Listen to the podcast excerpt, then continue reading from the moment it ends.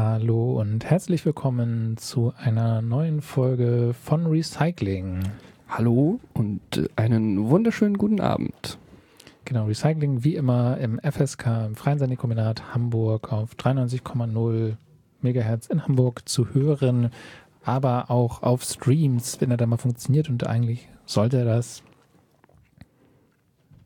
Ja. Ist heute Streamwetter wahrscheinlich. Ähm, und jetzt, bevor wir anfangen mit der mit dem anderen Teil der Sendung, genau.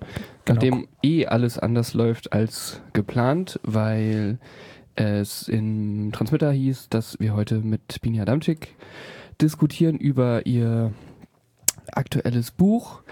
Das wird leider nicht stattfinden, sondern das wird erst im kommenden Monat stattfinden, also Anfang März. Ja, der erste Montag im Monat März. Stattdessen werden wir nachher hier auch ein heißes Tischgespräch hoffentlich führen. Ähm, aber jetzt gibt es erstmal ein Interview zu einer vorherigen Sendung. Genau, das wird dann alles da weiterum beschrieben. Und wir haben äh, Hörerinnen äh, Zuschrift bekommen und Kritik an der Sendung und haben dann die Person eingeladen, mit uns über das Thema zu sprechen und über unsere vergangene Sendung vom Dezember. Das werdet ihr jetzt hören und dann melden wir uns wieder. Hallo und herzlich willkommen zurück zu Recycling hier im Freien Senderkombinat Hamburg. Ähm, genau, wie ihr ja schon mitgekriegt habt, ist äh, unsere Sendung etwas anders als äh, angekündigt vom Transmitter. Man, äh, das äh, Interview oder Gespräch mit Binja Damczak machen wir nächsten Monat. Diesen Monat haben wir jetzt kurz eine Kritik und ein Interview zur Kritik an uns äh, am Anfang der Sendung eingespielt, was wir aufgezeichnet haben vor der Sendung. Und nun, wie ihr ja wahrscheinlich schon gemerkt habt, mit Stadium Rock kann man nicht jeden hier im Sender einführen, äh, sondern äh, unseren werten Genossen, der uns der hat uns eigentlich beide zum FSK gebracht. Ne? Deswegen ist es eine doppelt große Ehre. Und meine eine meiner Leichen liegt ja auch bei R.E.M. begraben, deswegen bin ich ganz glücklich, das zu projizieren und zu externalisieren. Den Grund, das zu spielen. äh, ja, lieber Werner, du hast. Äh. Ja, das stimmt. Soweit erstmal, genau. Äh, du bist ja unser Special Guest heute und mit dem wir den Rest des äh, Abends hier bei Recycling ganz viele Sachen ansprechen wollen, von Afri bis Kroko bis Gesellschaftstheorie und was das freie Radio da machen kann. Und äh, du warst so freundlich und hast äh, was mitgebracht. Äh, tatsächlich Notizen. Ähm, Stadien Rock und R.E.M. sprechen. Äh, Gehst mal dichter ran, bitte. Das ist super leise. Ja, ich glaube, du brauchst ein neues Mikrofon. Nimm mal ein anderes kurz, bitte. Ja, das ist zu leise.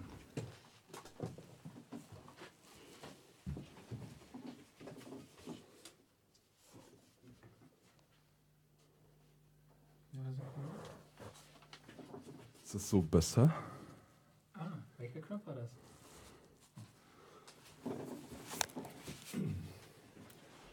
Da witzelt doch diese Nachwuchsgeneration darüber, dass ich einen Technikkurs zu besuchen hätte und dann wissen sie noch nicht mehr, welche Knöpfe zu drehen sind. Das war die Probe aufs Exempel. Ja. Gut, die Revolution wartet nicht.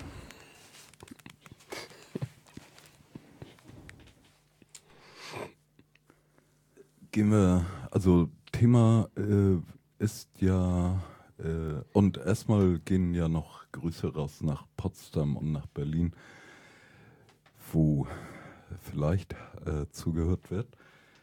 Und äh, wir uns äh, im Sekundentakt zu verständigen haben darüber, was die deutsche Situation ist, in der wir uns jetzt wiederfinden.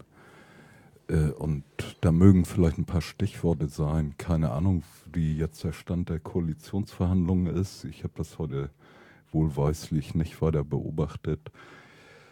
Ähm, große Koalition, äh, aber auch die Situation in Cottbus am vergangenen Wochenende, zeitgleich zu äh, der Demonstration hier in Hamburg zur Solidarität mit äh, den Menschen in Rojava, die dem Angriff äh, der deutschen Leopardpanzer besetzt durch äh, Soldaten der Türkei äh, ausgesetzt sind. Im Bündnis wohlgemerkt mit Al-Qaida und äh, dem Bösen schlechthin also. Ich, wir haben das heute Nachmittag im Nachmittagsmagazin schon äh, gesagt. Der Twitter von Chamsu Özdemir enthält Nachrichten von diesem Krieg, die äh, ganz schlimm sind, so dass sie hier auch jetzt gar nicht und über den Sender äh, gar nicht äh, wiederholt werden soll. Wenn wir uns also diese Situation äh, anschauen, ähm, vielleicht was die Situation in Rojava angeht, ein Verweis auf die Transmittertexte des äh, späten Frühjahrs und frühen Sommers 2016. Erdogan, geh du voran, war der eine übertitelt, der andere beschäftigte sich mit der deutschen Südosteuropapolitik und den langfristigen strategischen Zielen.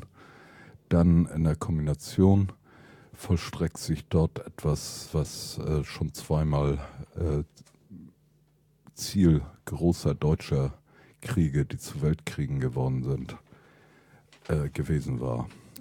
Dinge, glaub, die für äh, mich immer im Raum gestanden haben im äh, Laufe meiner politischen Praxis, äh, die äh, trotzdem, wenn sie dann eintreten, in ihren vielen kleinen Schritten dann doch Situationen von Ohnmachtsgefühlen auslösen, aber auch die Suche, die bittere Suche nach Wegen der politischen Gegenwehr, des entschiedenen und entschlossenen Widerstandes. Dürfte ich dich mal ganz kurz unterbrechen? Du hattest ja ähm, da auf zwei Transmitter-Texte verwiesen, dass du da vielleicht kurz was zu sagst, damit das irgendwie klarer wird, was du mit denen. Ich glaube, das habe ich ganz deutlich gesagt mit der Vollstreckung deutscher Ziele. Und ansonsten empfiehlt sich immer, die Texte auch zu lesen. Ich dachte nur, dass es eventuell hilfreich sein könnte, nochmal genaueres zu diesen Zielen zu sagen, als sie bei unseren Hörenden sofort vorauszusetzen. Also nur äh, eine kurze Nachfrage, aber. Äh, April, Mai oder Mai, Juni 2016. Alle verwahren den Transmitter sorgfältig in ihrem Archiv, weil sie wissen, dass in der Retrospektive äh, sich manches äh, dann auch erst äh, deutlich äh, zeichnen lässt. Okay.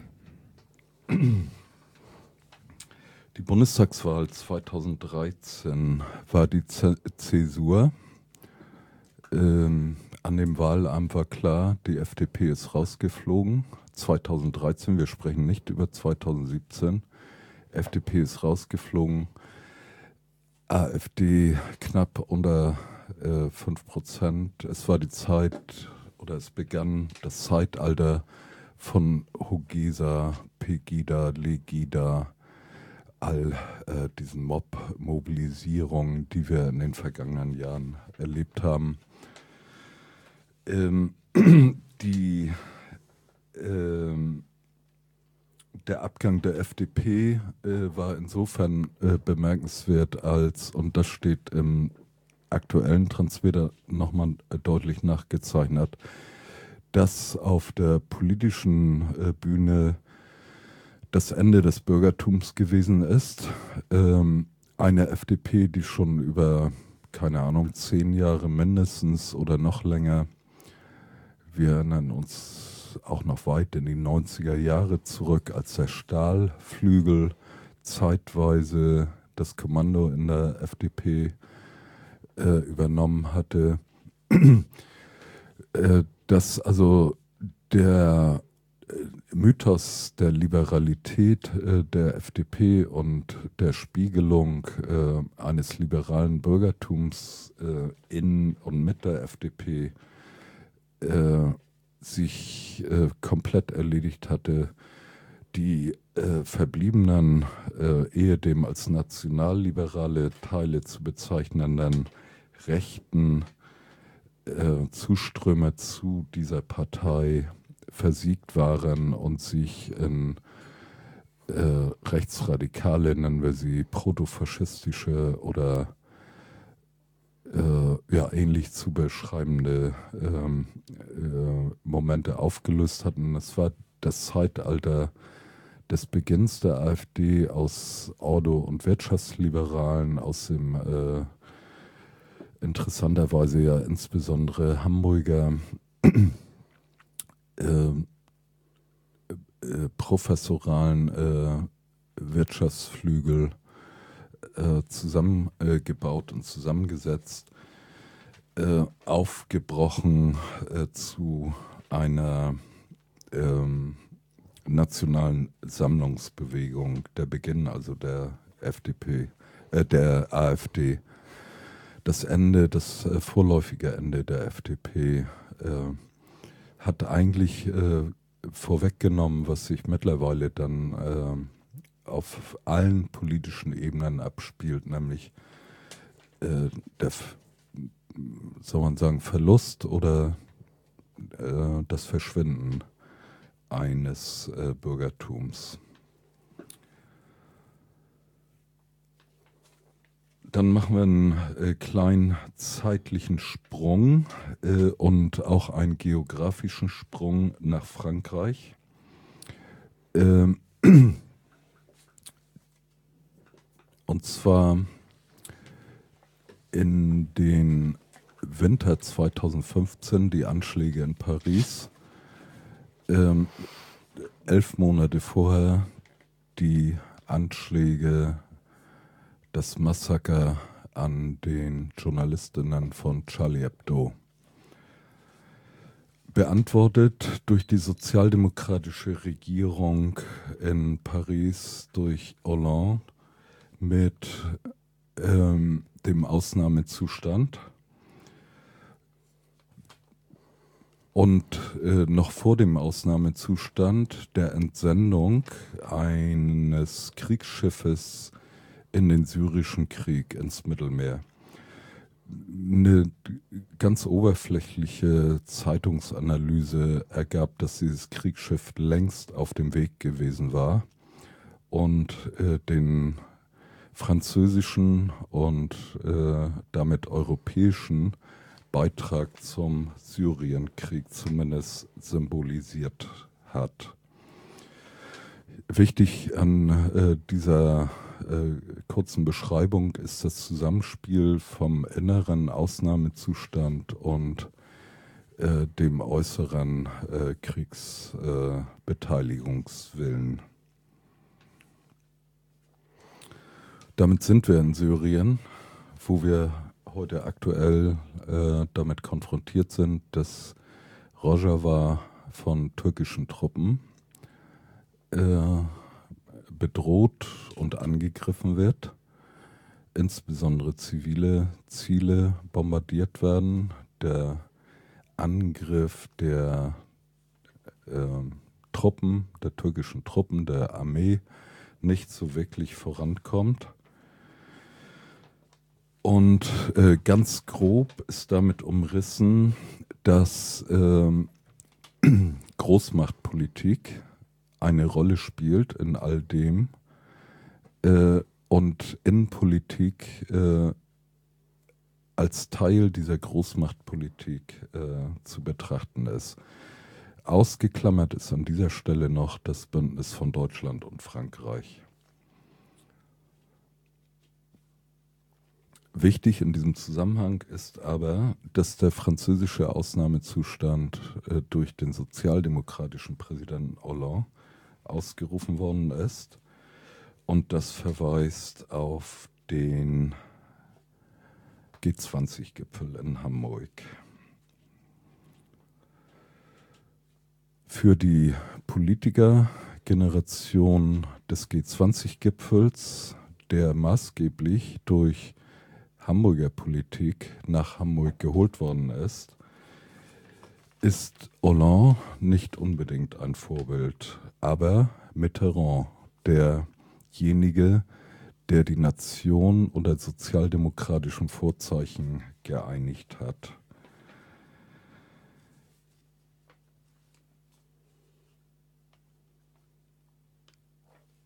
Das darf man sich im Verhältnis äh, der Hamburger Politikerriege, die ja im, äh, an äh, diesem Wochenende als besonders einflussreich beschrieben worden ist während der äh, GroKo-Verhandlungen, äh, darf man sich äh, vor Augen halten.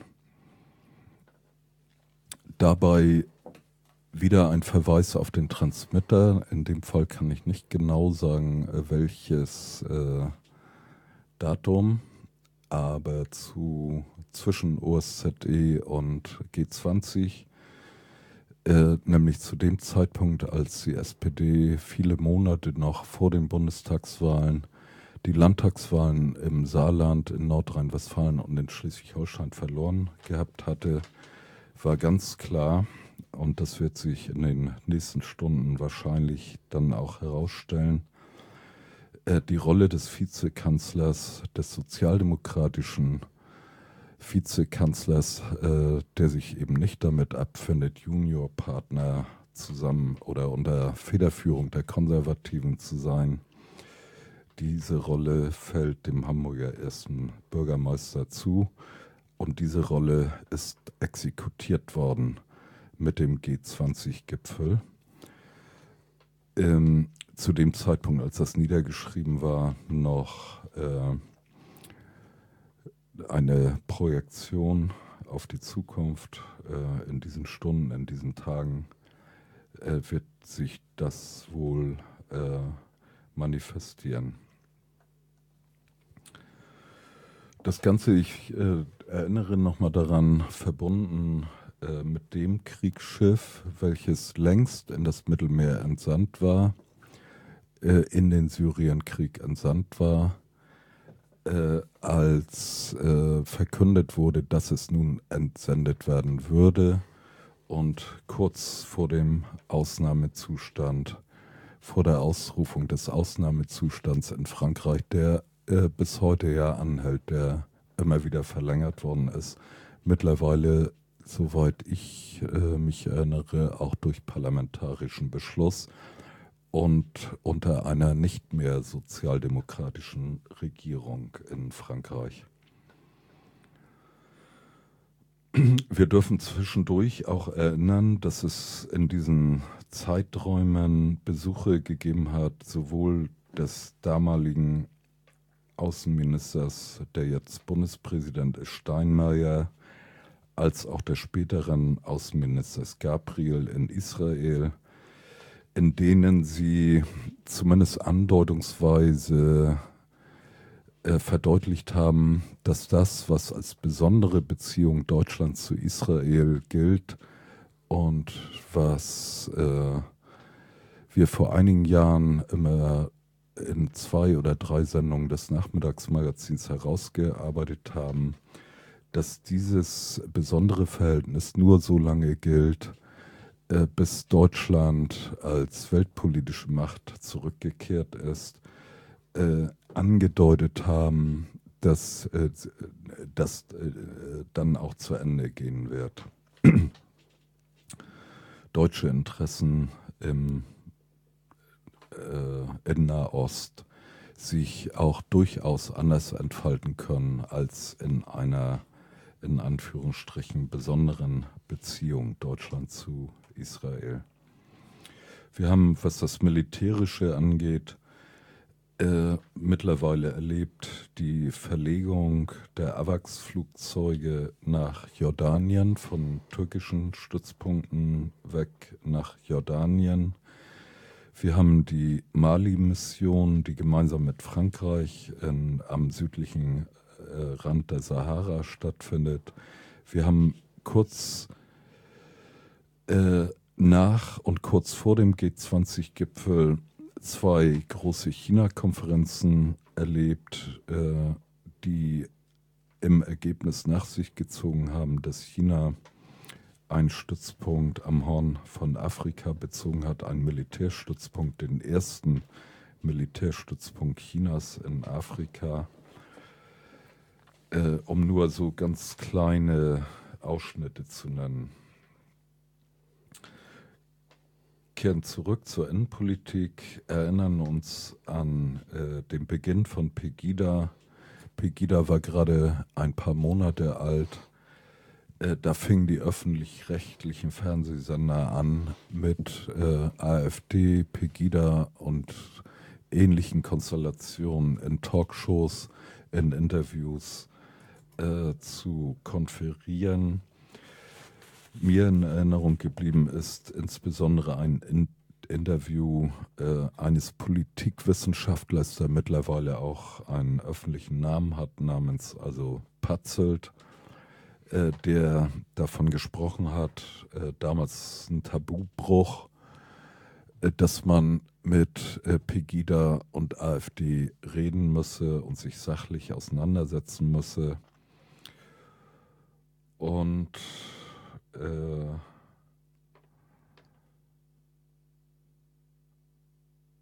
wir äh, so in der, in der Nachbetrachtung vergleichen das mit äh, Dingen, die sich hier in Hamburg ereignet haben. Äh, zeitgleich etwa zu dieser Entwicklung, dass man begonnen hat zu reden mit diesen Kräften ein bisschen früher, äh, begann die Gegenoffensive hier in Hamburg zur Lampedusa-Bewegung, die äh, Gegenoffensive der Behörden und der staatlichen Institutionen, die, das Abkommen mit der Kirche, was äh, dafür gesorgt hat, dass die Lampedusa-Gruppe äh, gespalten worden ist und äh, die Einzelnen gegeneinander ausgespielt worden sind wenig später dann äh, der Beginn der Racial Profiling Aktion, die jetzt seit drei, vier Jahren laufen, äh, insbesondere in St. Pauli und in St. Georg, der sogenannten, wie heißt sie nicht, Soko, sondern irgendwas, keine Ahnung. Ähm, und äh, mit diesem Racial Profiling äh, eine Atmosphäre äh, der permanenten, des permanenten polizeilichen Drucks auf sehr viele Menschen in dieser Stadt äh, ausgeübt worden ist, äh, der äh, versucht, diese Menschen noch tiefer in die Illegalität zu drängen.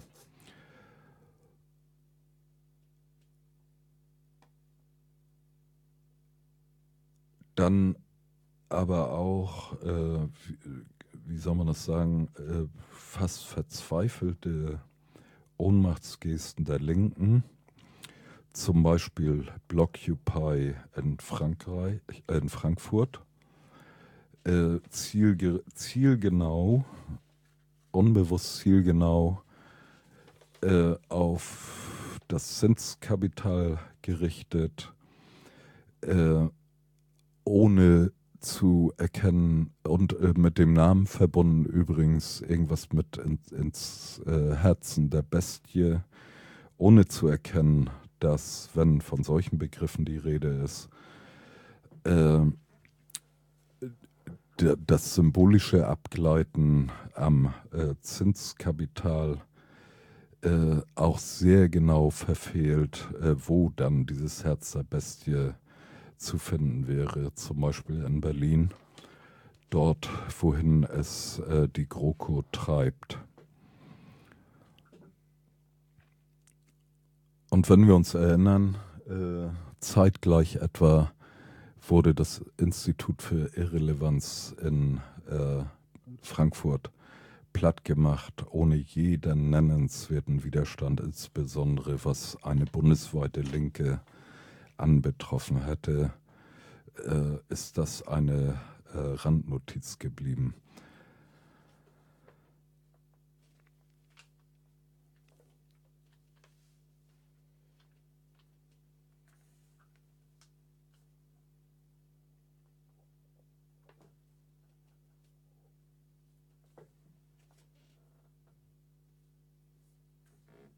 dazu zu diesem, äh, zu diesem Zeitverlauf, äh, zu diesem Zeitstrahl gehört, dass ähm, auch das Agieren im Bereich des Aufdeckens, der Anklage und äh, der Enthüllung, äh, was den NSU angeht, äh, vieles nicht passiert ist, was hätte passieren müssen. Insbesondere fehlt in Hamburg nach wie vor ein parlamentarischer Untersuchungsausschuss G20, obwohl in Hamburg äh, ein Zentrum anzunehmen ist für den NSU.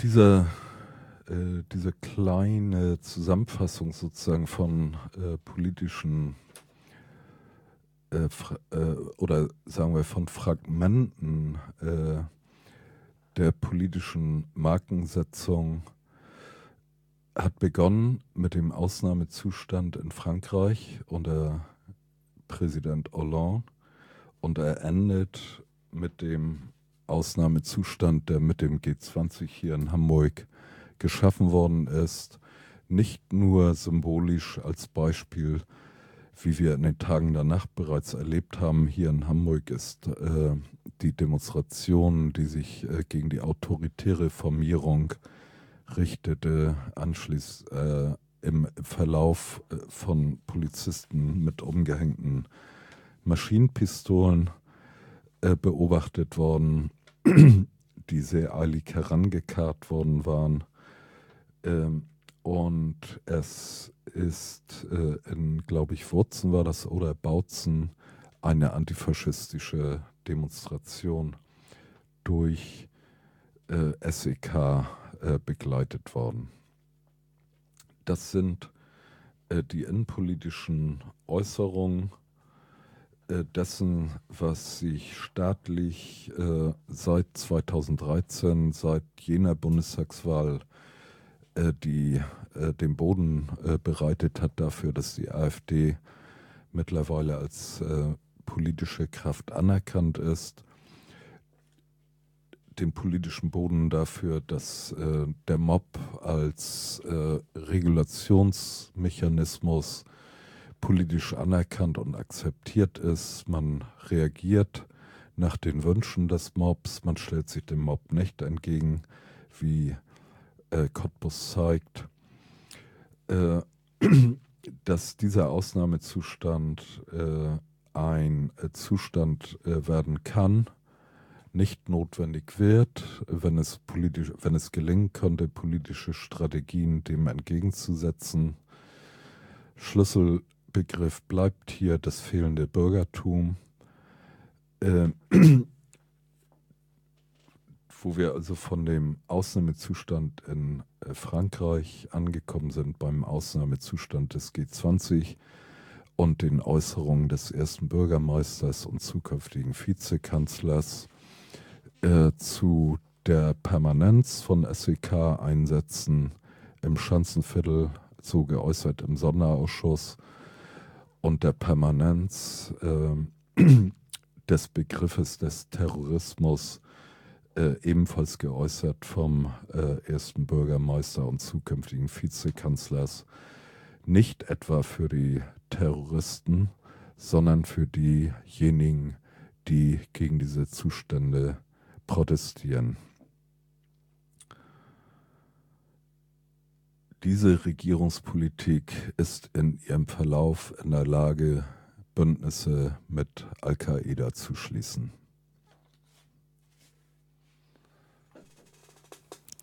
Vielen Dank dir erstmal. Ich würde vorschlagen, wir machen eine kurze Pause und greifen dann auf bestimmte Fragmente deiner Ausführungen zurück.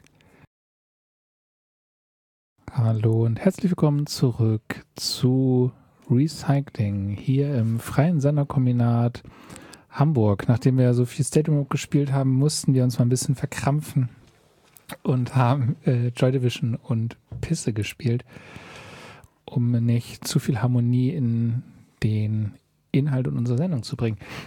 Was sich ja quasi gerade auch gezeigt hat in den Ausführungen, die ja eigentlich Art, so eine Art von 2013 sta startendes Fragment des, der Faschistoiden oder der Faschistisierung Deutschlands und der EU vor allen Dingen waren. Ähm, und wir wollten an der Pause auch gar nicht so viel genutzt zum Diskutieren, sondern wollen das jetzt eigentlich hier weiter öffentlich besprechen. Und du hattest was, Karate. Ach so, ich, ähm, Ne, ich glaube, ich würde einfach direkt vorne am Anfang anfangen und äh, dich vielleicht erstmal nochmal bitten, äh, das näher auszuführen, warum du an sozusagen an dem Wegfall der FDP dem, glaubst, den endgültigen Wegfall vom Bürgertum zu erkennen oder was das eventuell dann auch bedeutet, dass die FDP vier Jahre später halt wiederkommt.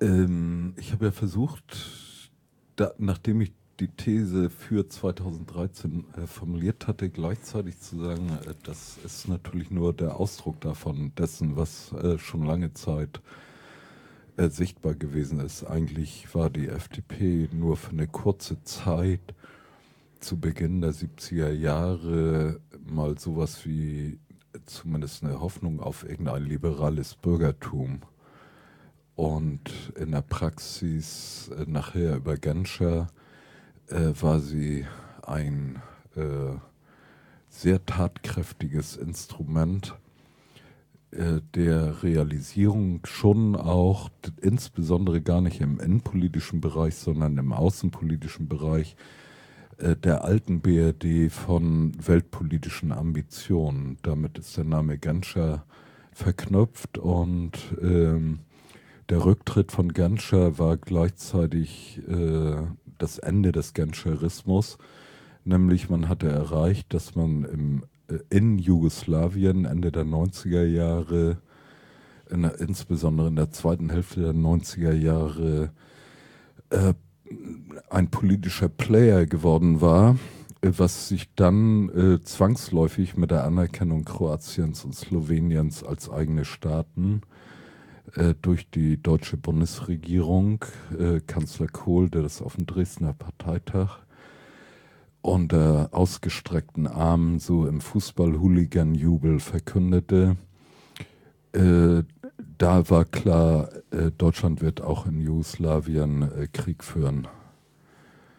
Wohlgemerkt in einem der Länder, äh, welches Deutschland im Zweiten Weltkrieg besiegt hatte. Und ähm, der innenpolitische demokratisierende Impetus des sozialliberalen Flügels äh, der FDP war eigentlich äh, mit der Wende 1984, als die sozialliberale Koalition zu Ende war, dann auch endgültig erledigt gewesen schon. Ähm, dann in den 90er Jahren hatte sich, äh, der, das hatte ich kurz erwähnt, äh, der nationalliberale Flügel der FDP wieder ähm, in den Vordergrund geschoben. Da gab es den Namen Stahl, den ich kurz erwähnt hatte. Das äh, ist vielleicht wenig bekannt, aber der war mal Generalbundesanwalt und hat dann äh, den Berliner Westberliner Landesverband der FDP äh, vorgesessen, wenn ich mich richtig erinnere, und von dort aus versucht, äh, tatsächlich die traditionelle Linie des Nationalliberalen wiederzubeleben. Äh, da gab es einen richtigen äh, rechtsradikalen Einschlag äh, in der FDP. Das Ganze auf dem Hintergrund, dass man äh, eigentlich sowas wie einen bürgerlichen äh, Flügel immer nur so für Zeitabschnitte aufblitzen sehen hat. Also zum Beispiel in der sozialliberalen Koalition unter Willy Brandt. Äh, ob mir noch andere Beispiele einfallen dazu, weiß ich gar nicht.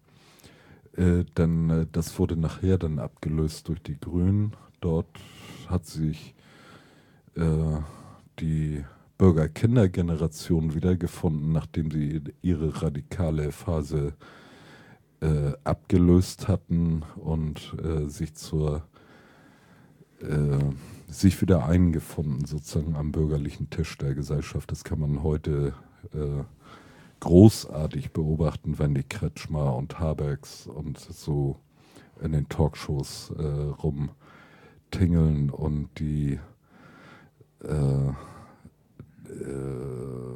bürgerlich-demokratischen Rezepte vorlegen, die im Kern dann aber doch äh, enthalten, äh, dass Kretschmer als Ministerpräsident in Baden-Württemberg äh, der Erste ist, der dafür sorgt, äh, dass Abschiebungen nach Jugoslawien möglich sind oder sowas wie sichere Herkunftsländer definiert. Schon wieder wahrscheinlich viel zu ausführlich für eine kurze Frage. Nee, aber ich glaube, das Interessante ist ja, dass eigentlich ja Deutschland so ein größeres liberales Bürgertum immer schon gefehlt hat im Vergleich zu Frankreich oder den USA oder so. Und das, wenn man eben jetzt noch beobachtet, und da glaube ich, war vielleicht noch so das letzte Aufschein teilweise liberaler Position noch durch äh, Sabine Leuthäuser-Schnarrenberger oder so, die das teilweise noch so ein bisschen, aber auch dann nur an diesem Datenschutzfall exerziert hat. Und seitdem sie keine größere Rolle mehr spielt in der FDP, dann auch gar nicht mehr auf solche Sachen überhaupt noch genannt werden. Und wenn das noch so halbwegs mehr oder weniger mal so mitgeschleppt wird, dann werden das schon wahrscheinlich noch die Grünen am ehesten. Mhm. Und äh, bei der FDP war ja auch immer das mit diesem Filbinger, Nazi-Richter oder so, immer wieder dieses Aufscheinen ähm, von der nationalistischen, nationalkonservativen Tradition in der FDP selbst. Die ja, ja auch. Filbinger war bei CDU. Ah, shit. Aber nee. trotzdem war ja vor allen Dingen die FDP NRW das Sammelbecken von Altnazis der 50er in den 50er und 60er Jahren. Ja. Äh, und es waren halt, es war halt auch eben die Partei, die die äh, Verfolgung verhindert hat und äh, die Gesetzgebung daran gehindert hat, irgendwie tätig zu werden. Hm. Also Aber von daher hat mich das gerade schon ein bisschen gewundert, dass du sozusagen die FDP herbeizitierst, um äh, ja. das Bürgertum in Deutschland irgendwie dingfest zu machen. Ähm, das, was ihr beschreibt, ist ja tatsächlich durchgängiges Element bei der FDP. Äh, Anfang der 70er gab es die Freiburger Thesen mit Mayhofer äh, und darin ist ein politisches Programm äh, formuliert gewesen, was äh, Bürgerinnenrechte vorgesehen hat. Ähm, als Öffnung äh, muss man sagen, der als gesellschaftliche Öffnung. Ähm, also es ist kein Zufall, wenn das, was unter Genscherismus verstanden wird, äh, das zur Bedingung gehabt hat, äh, innere äh, Lockung, Lockerung sozusagen der, der gesellschaftlichen Verhältnisse äh, um den Aufbruch der 68er-Bewegung irgendwie einfangen zu können und in institutionelle Bahnen lenken zu können, äh, um sich dann außenpolitisch als äh, demokratisches und geläutertes Land äh, präsentieren zu können. Also so in diesem Verhältnis.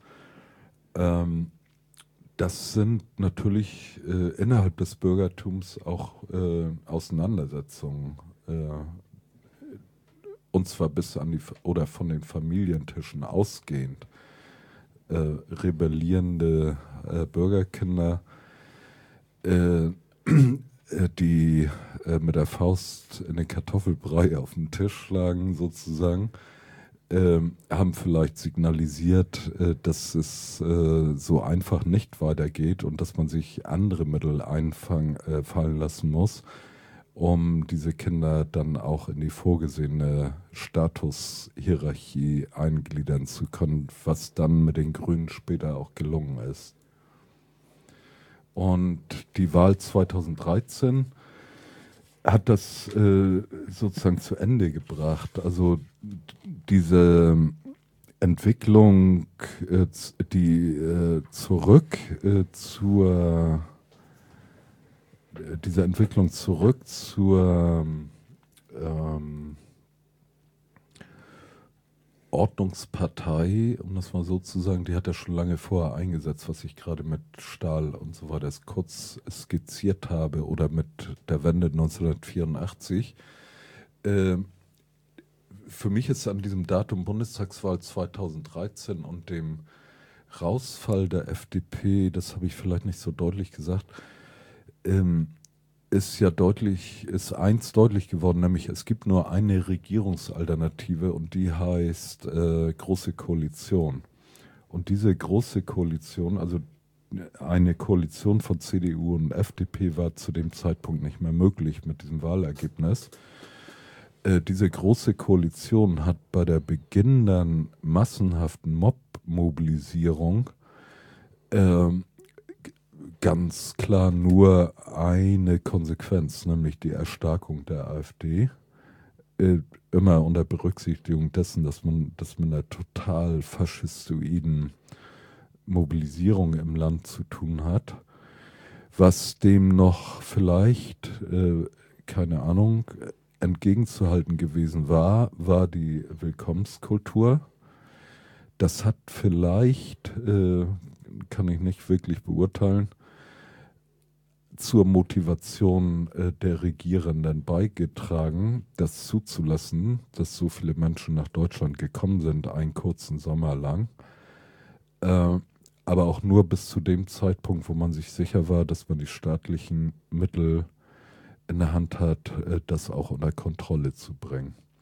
Und äh, sich gleichzeitig darüber verständigt hatte, dass der Mob-Mobilisierung mit Zugeständnissen äh, begegnet werden soll und nicht mit einem massiven Widerstand auch der staatlichen Institutionen.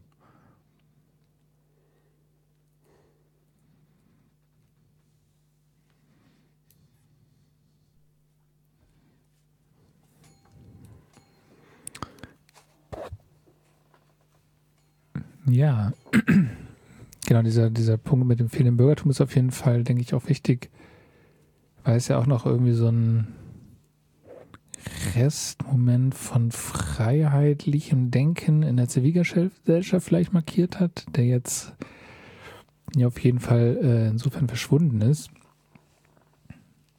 Was sich ja auch wieder, ich meine, wenn ich auch diese Veränderung der Doppelspitze der Grünen war ja auch so ein Signal, dass man jetzt diesen super hardcore schleswig-holsteinischen Pragmatist Halbig oder so hat und sich von diesen Flügelkämpfen verabschiedet und damit auch von jeglicher, oder was der Flügelkämpfer, von diesen, wie sie das immer selber genannt haben, Realo-Fundi-Flügel-Debatte jetzt davon verabschiedet hat und dann nur noch äh, sogenannte Realos einsetzen kann.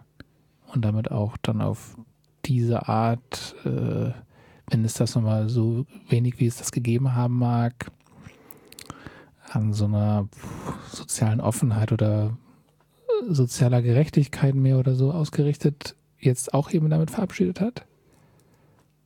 Also. So Leute wie Habeck sind ja grundsätzlich äh, weit überschätzt was man gestern, äh, glaube ich, dabei, wie heißt das immer, Sabine Christiansen oder so in der Talkshow auch ganz deutlich äh, präsentiert bekommen hat. Inwiefern? Äh, weil die nichts anzubieten haben.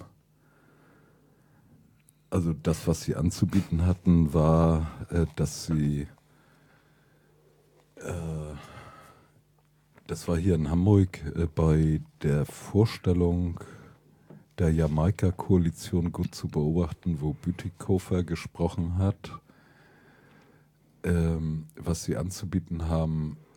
Und das war bei, der, bei dem vorherigen äh, Bundesvorstandsduo das Gleiche. Da gab es schon keine Unterschiede zwischen Reale und Fundiflügel, die jetzt immer behauptet werden. Äh, was sie anzubieten haben, ist, dass sie wirklich vollständig angekommen sind. Also da gibt es nichts an Opposition.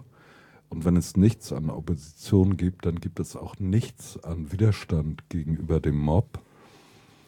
Äh, und darin aber äh, sowas wie ein ethisch-moralisches Konzept von äh, gewünschter Zivilgesellschaft als praktischer Politik äh, verkünden zu können. Aber nicht mal das äh, ist ihm gelungen. Als solcher wird er aber ständig verkauft oder verkauft sich auch selber äh, als jemand, der irgendeine Vision und irgend, irgendeine Zukunft und sonst wie äh, anzubieten hat. Tatsächlich äh, hat er eigentlich nur an den Ergebnissen der Großen Koalition äh, rumzumäkeln, in dem Wissen dessen, was hier vorhin äh, beschrieben worden ist, nämlich, dass auch diese Große Koalition die Schleusen einmal mehr und noch viel weiter öffnet dafür, dass, wenn sie dann an ihr Ende gekommen ist, die AfD ihre Prozente verdoppelt haben wird, mindestens verdoppelt haben wird. Da würde ich, glaube ich, nochmal kurz einhaken, weil das Interessante ist ja jetzt zum Beispiel, dass die SPD eigentlich auftritt, als hätte sie Rückenwind. Nämlich aus den Gründen, dass sie sagt, ja, wir können es jetzt sozusagen möglich machen und wir, wir werden gebraucht wieder. Äh, und dadurch inszeniert sie sich irgendwie plötzlich äh, als eine als einfach sie kriegen plötzlich wieder Macht, die sie eigentlich gar nicht haben. Ähm, ja. Ja, ich meine, die können ja immer noch mit ihrer Basis drohen. Dadurch, dass sie quasi noch abstimmen lassen, haben sie also insofern noch ein bisschen Verhandlungsmacht zu sagen, naja, wenn nicht genug von uns erfüllt wird, dann könnte es schon sein, dass unsere Basis da nicht mitmacht und dann haben wir eine Legitimation, eine demokratische Legitimation, das scheitern zu lassen. Mhm. Ob es jetzt, ich meine, die Basis stimmt das sicherlich ab, also weiß ich nicht, aber ja, 56 Prozent. Ne? Ja, ist auf jeden Fall knapp.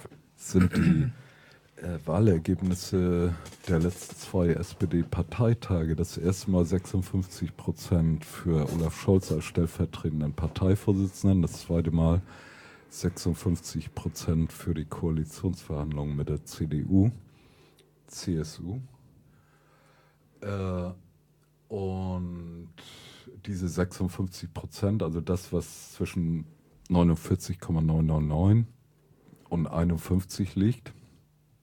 So ungefähr 51 wirkt das ja, diese 56 Prozent.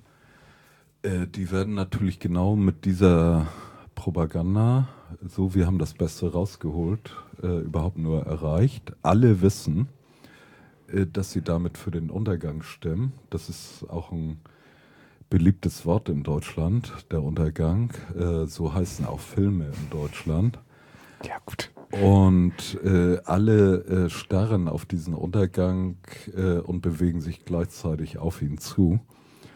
Äh, das, was äh, ich eigentlich an dieser Stelle zu antworten habe, ist, ähm, das, was die SPD da rausholt, ist der Ausnahmezustand. Das ist das, äh, deswegen habe ich vorhin die Ausführungen so begonnen. Das hat begonnen mit dem Anschlag in Paris und der Antwort der äh, Regierung auf der einen Seite nennen wir mal das, was wir sowieso schon auf den Weg geschickt haben, nämlich unser Kriegsschiff in den Syrienkrieg, nennen wir mal Reaktion auf diesen Anschlag damals, das Fußballstadion.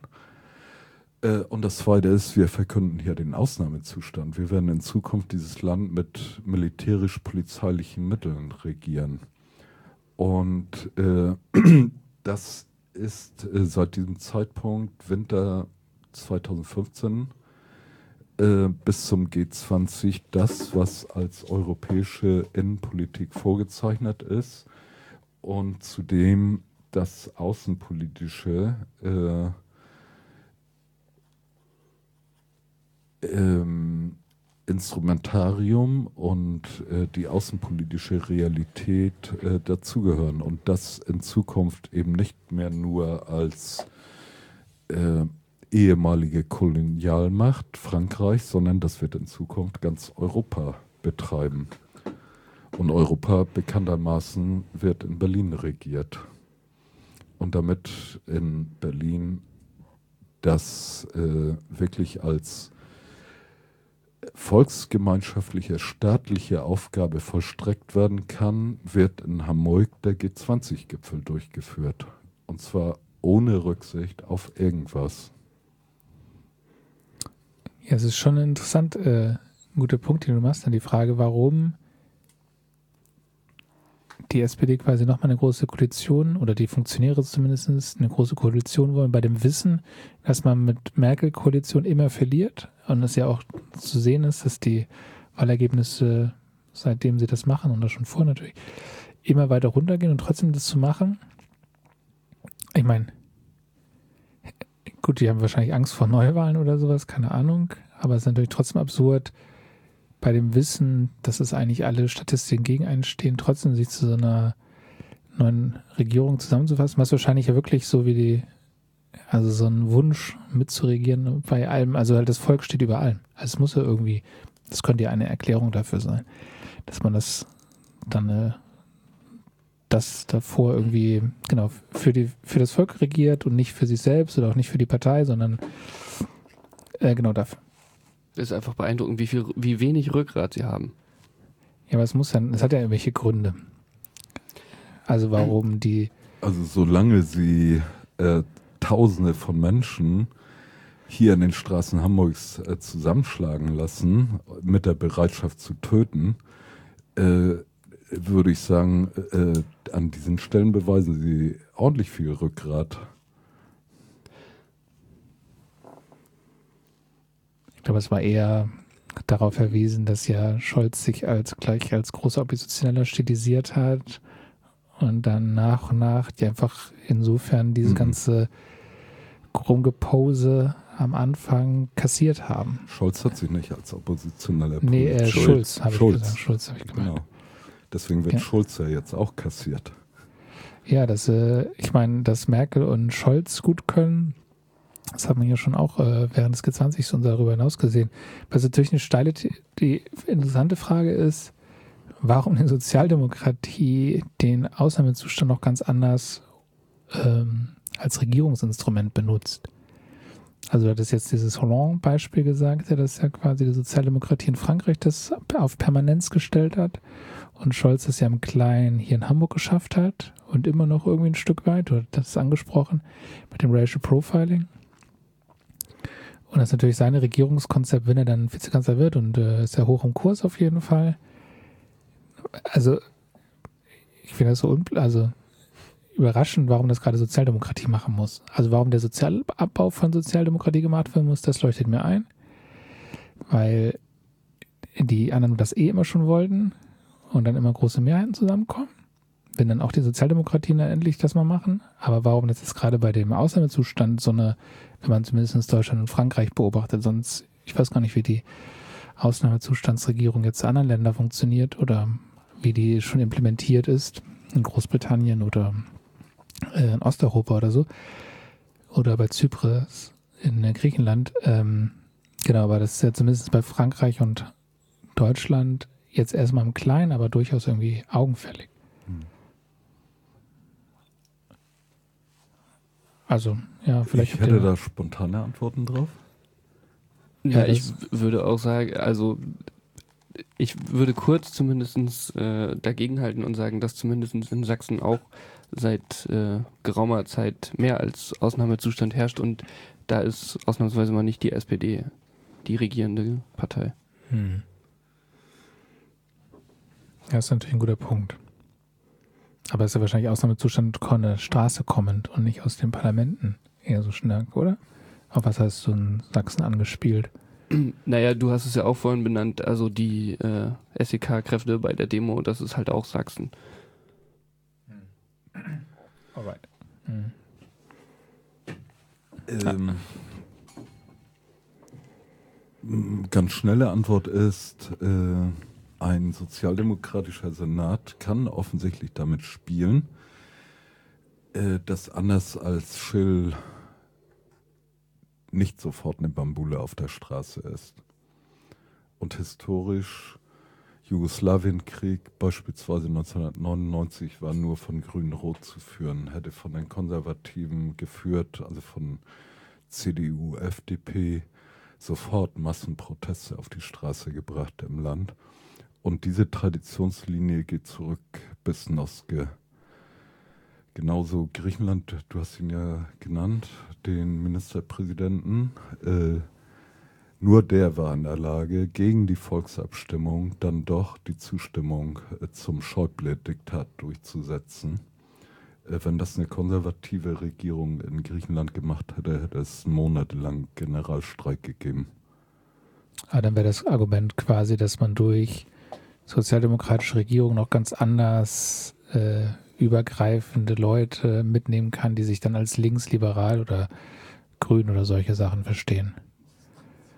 Okay, wir machen eine kurze Pause, weil unser werter Studiogast äh, kurz verschwindet. Aber wir sehen uns dann äh, gleich wieder. Hallo und herzlich willkommen zurück hier bei Recycling im Freien Seiner Kombinat aus Hamburg. Wir hatten ja schon äh, ein lockeres Studiogespräch jetzt äh, vor dem Songs, gerade zu Fragen der Sozialdemokratie und des Ausnahmezustands und äh, den letzten Resten Bürgerlichkeit in Deutschland und würden da jetzt auch eigentlich äh, weiter anschließen. Nun ist die Frage, ob wir vor den Songs irgendwas noch offen gelassen hatten. Du bist ja so spontan aufgesprungen. Äh, nö, äh, das war soweit beantwortet. Äh, ich habe nur zwischendurch nochmal überlegt, also wie funktioniert das eigentlich, dass ähm, gesellschaftlich das andere Lager sozusagen ähm, äh, die Regierung in der Hand haben muss, um dann das Vorhaben des Ganzen durchsetzen zu können. Äh, und insbesondere das, was äh, als fortschrittlich gilt, also dem Mythos des Fortschrittlichen, mit dem Mythos des Fortschrittlichen ummantelt ist, äh, dass dieses Lager also äh, dann mal die Regierung haben muss. Deswegen vorhin auch nochmal der Rückgriff äh, auf äh, Hollande und Mitterrand. Ähm, Mitterrand ja deswegen, weil dem das gelungen ist, äh, die angeblich radikalste, oppositionellste Kraft, nämlich die Kommunistische Partei Frankreichs, äh, zu marginalisieren durch Einbindung. Ähm, also ein klassischer sozialdemokratischer Integrationsmechanismus. Äh, und das funktioniert in Deutschland also mit Hilfe der Sozialpartnerschaft, äh, die Einbindung der Gewerkschaften, aber auch aller anderen äh, größeren Institutionen, beispielsweise der Kirchen. Äh, und all dem, was sich aus den 68er Bewegungen heraus als neue soziale Bewegungen entwickelt hatte, über den Transmissionsriemen äh, die Grünen all das wird halt ähm, in die Institutionen eingebunden und damit eben dann auch in aktuelle Politikern eingebunden. Das vielleicht nochmal als Nachtrag. Das ist also nicht mit einem Fingerschnippen oder äh, mit einer göttlichen Eingebung oder wie auch immer passiert, sondern dass es sehr wohl institutionelle Bedingungen, Rahmen etc. gibt, in denen dann äh, diese Prozesse verlaufen. Ja, ich finde das eigentlich ziemlich plausibel, wenn man sich auch gerade so den Wandel der Grünen anguckt, die mit groß angetreten sind von ähm, innerhalb der Institution eben dazu großem gesellschaftlichem Wandel oder radikalem äh, Gesellschaftsveränderung anzutreten und dann schon immer wieder zeigt, und es ist eigentlich auch ganz gut mit den Sozialdemokratie zu sehen, ne, dass es immer wieder zeigt, dass diese Allmachtsfantasien, das System von innen mal ganz fix zu ändern, ähm, an den Zwängen eben dieser Strukturen selbst scheitern. Und Sachzwang nennt man sowas, ne? Ja, Sachzwanglogik und Pragmatismus. Ich weiß gar nicht, was das neueste Wort dafür ist. Sachzwang, nee, das ist ja eigentlich nicht das mehr, ist oder? bestimmt ein schönes postmodernes Wort dafür. so schön fluffiges Wort. Sprachexperte? Mir ist noch nichts untergekommen. Okay. Nee, aber es ist eigentlich, äh,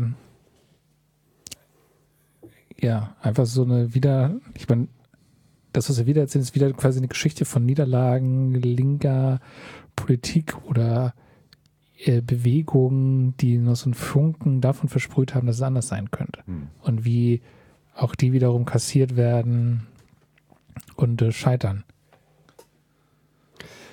Ähm, nochmal ganz, ganz, ganz, ganz. du kannst doch jetzt die ganze verschwinden. einfach killen. ja. Suchst Sag mal aus. deine Frage noch schnell. nee, jetzt bin ich wieder verwirrt. Ähm, nee, ich wollte eigentlich nochmal sozusagen auf 2015 zu sprechen kommen. Äh, und sozusagen diesen kurzen Sommer der, der Flucht oder für manche war es wahrscheinlich auch viel, viel länger. Ähm, weil ich glaube, da hätte es ja so einen Moment gegeben, wo nochmal irgendwie was Oppositionelles hätte aufscheinen können. Aber das hat tatsächlich jetzt in der Retrospektive eigentlich nicht stattgefunden, sondern es hat vielleicht irgendwie was ganz anderes stattgefunden. Und das wäre eigentlich nochmal die Frage, ob, also was da sozusagen stattgefunden hat und ob da was stattgefunden hat, was sich sozusagen über die SPD hat wieder eingliedern hat müssen oder nicht, oder genau das. Also ich bin mir gar nicht, das hattest du ja eigentlich auch gesagt, dass es schon, also man nicht genau weiß, warum die Grenzen so lange offen waren, trotz dieser Flüchtlingsbewegung. Was ja durchaus sein kann, dass durch diese, ähm, der, der neue humanistische Weltmeister aus Deutschland da irgendwie quasi da tatsächlich durch diese, ähm, äh, der Sommer auch der Hilfe oder dieser, dieser offen, der Willkommen, des Willkommens, irgendwie das auch ein Stück weit möglich gemacht hat, vielleicht. Das kann man wahrscheinlich gar nicht genau sagen. Was es auf jeden Fall ja geschafft hat, für eine kurze Zeit ist auch, dass Deutschland unfassbar beliebt geworden ist, bei allen, die sich irgendwie als linksliberal oder irgendwie ein bisschen humanistisch verstehen, weltweit. Also Merkel ist ja dann wirklich, die den Menschen wirklich was Gutes getan hat. Im Bild selbst, obwohl natürlich, wie wir auch oft schon diskutiert haben, eigentlich im gleichen Atemzug immer, immer weiter AfD-Positionen regierungsfähig geworden sind in der Flüchtlingspolitik.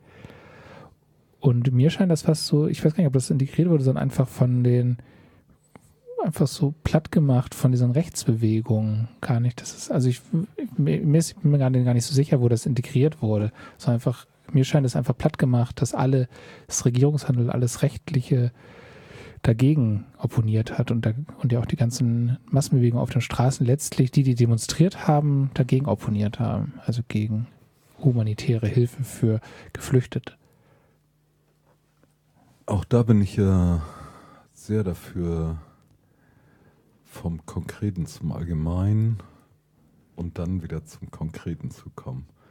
Also das Konkrete, es gibt ein Buch, das ist ganz kurz mal rezipiert gewesen, vor ziemlich genau einem Jahr, wenn ich mich richtig erinnere, aus einem rechten Verlag, also einem konservativen, nicht einem faschistischen Verlag ähm, in dem diese Stunden der Regierungsentscheidung zur Öffnung äh, der Grenzen äh, dokumentiert sind.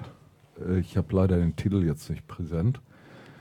Äh, könnte sowas wie Klett Verlag gewesen sein oder so.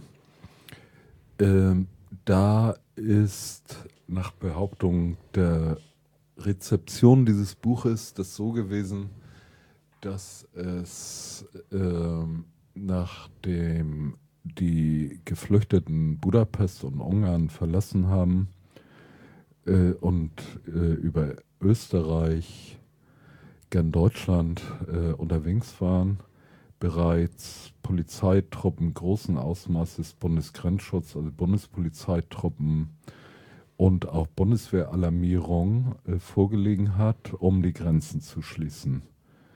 Und dann äh, Stunden der Unsicherheit im äh, Regierungsgefüge geherrscht haben und dann die Kanzlerin gesagt haben soll, wir dürfen keine Bilder zulassen, dass äh, deutsche Polizei oder deutsche Bundeswehr auf geflüchtete Menschen schießt.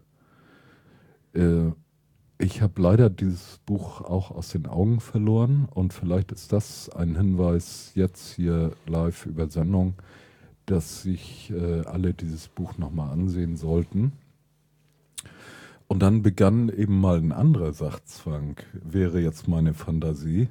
Nämlich jetzt gilt es umzugehen und wenn wir uns diese Stunden und Tage und Wochen vor Augen halten, in denen ja tatsächlich äh, eine ganz andere gesellschaftliche Situation äh, plötzlich da war und äh, wir alle überrascht waren davon, dass hier sowas wie gesellschaftliche Offenheit am Start gewesen ist, äh, dann äh, dass äh, das nicht gut gehen wird, äh, war dann irgendwie auch sehr schnell klar durch die Reaktionen, die wir hier zum Beispiel in Jenfeld gesehen haben, als der Mob sofort, sofort parat stand, bis hin zur Tötungsbereitschaft.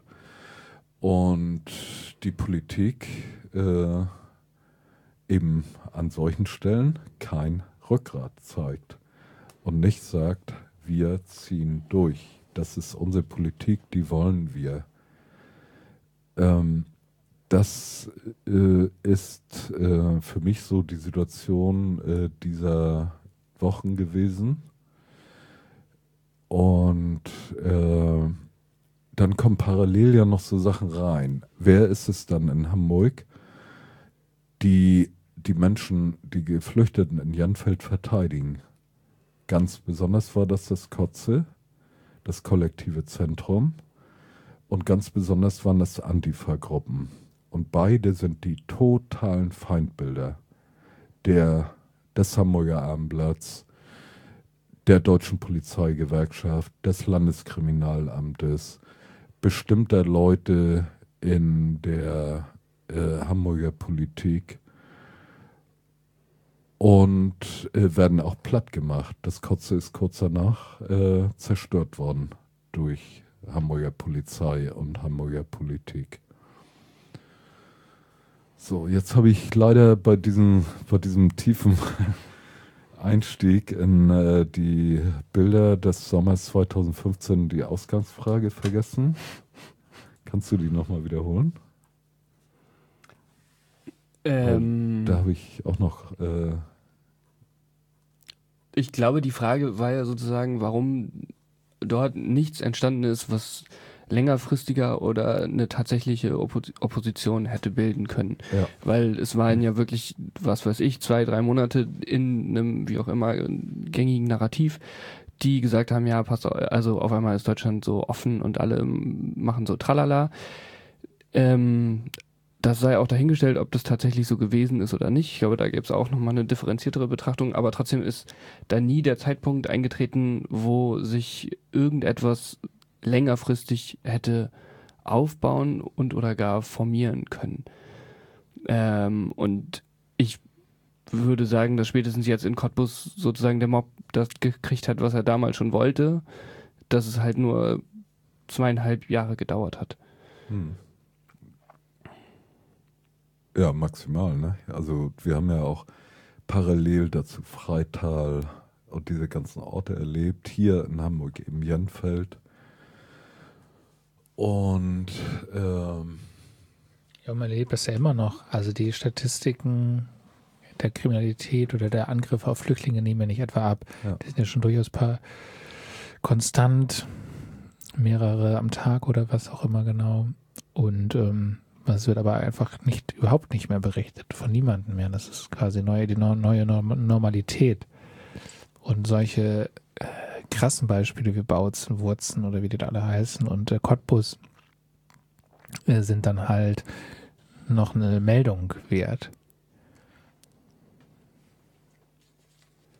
Naja, ich habe äh, mit diesem Verweis auf das äh, Versagen der Linken in diesen Jahren, die gehen ja noch weiter äh, zurück, also dieser Verweis äh, geht ja zurück, äh, auch in den eigenen Anliegen, IWI in Frankfurt gibt es ja dieses Versagen. Oder bei der Verteidigung des Kotze gibt es ja dieses Versagen. Das ist ja, sind ja kleine Gruppen von Linken gewesen, die dort eingestiegen sind, äh, die nicht äh, im Gegensatz zu der Gegenseite, die nicht die Bedeutung der Verteidigung eines solchen kollektiven Raums äh, äh zur Kenntnis nehmen. Und ähm, stattdessen aber große symbolische Aktivitäten. Das sind ja noch nicht mal Kämpfe. Also man fährt, wenn ich mich an Blockupy erinnere, mit einem Partyzug von Berlin Friedrichstraße los, kommt morgens an, zieht einmal durch die Stadt, fährt abends zurück, ist äh, glückselig, glücksbesoffen dafür, dass man ein großes Event erlebt hat.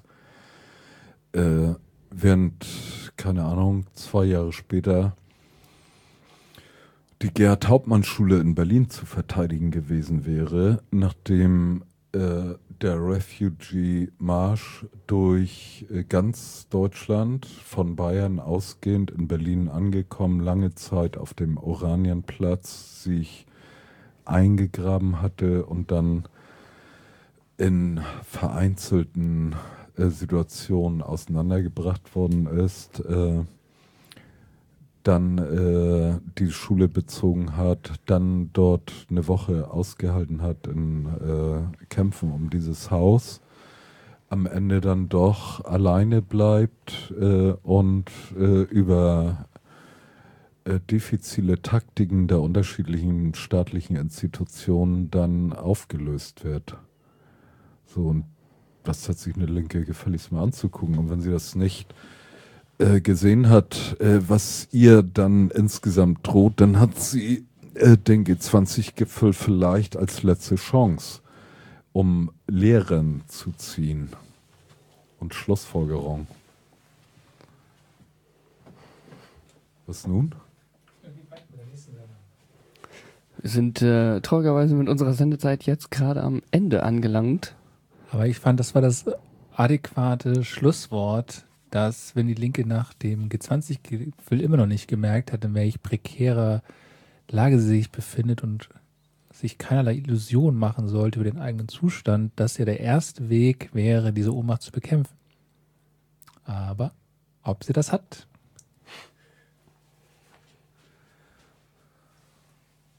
Ja, äh, damit kommen wir zum Ende der Sendung und bedanken uns recht herzlich äh, bei unserem äh, überaus engagierten Studiogast hm. und äh, wünschen einen schönen Abend. Auf Wiedersehen. Auf Wiedersehen. Wir sehen uns auf der Straße.